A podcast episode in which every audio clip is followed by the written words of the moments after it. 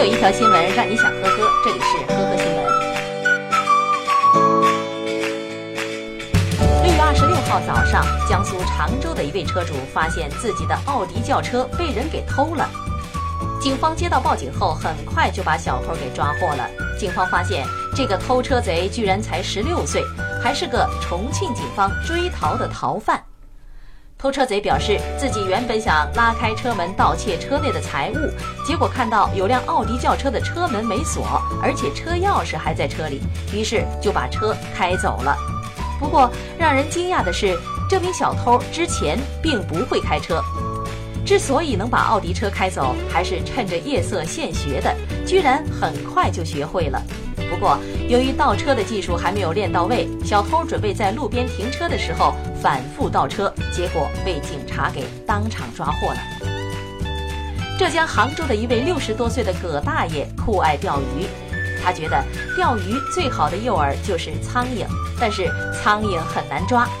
葛大爷灵机一动，想到附近有一片虾塘。便往虾塘倒了一小瓶稀释过的杀虫剂。大爷为什么要这么做呢？他打算把这个小虾迷晕，然后呢捞出来，用生虾肉吸引苍蝇。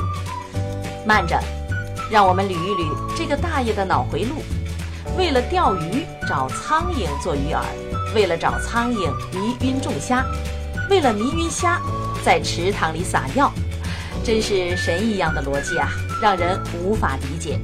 最终，他这一投毒的行为也被虾塘的主人给发现了。幸好杀虫剂是稀释了，虾子没死，晕乎乎的浮在池边。鉴于暂时没有经济损失，葛大爷年纪也大了，民警就只是批评教育了一番。警察表示，如果后续造成了较大的损失，虾塘的主人可以前去报案处理。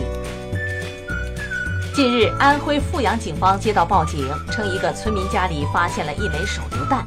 于是呢，排爆专家立刻赶赴现场。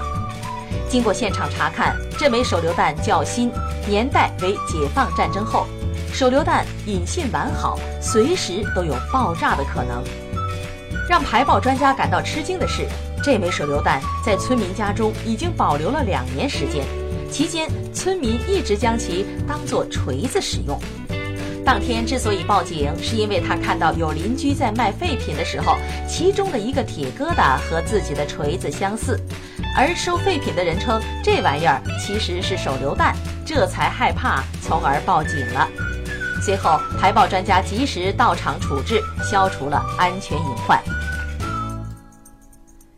利用各省内婚姻系统没有联网的漏洞。江苏昆山的一名男子张某，三年内竟然和三个女子结婚生子。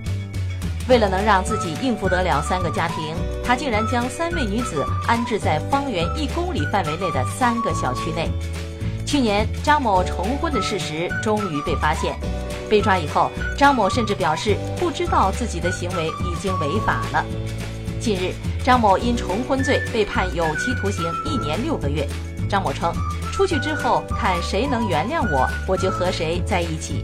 而承办的法官介绍，按照法律，张先生只有和第一个妻子的婚姻是合法有效的，而第二任妻子、第三任妻子的婚姻是无效的。感谢收听今天的呵呵新闻，明天再见。本节目由喜马拉雅和封面新闻联合播出。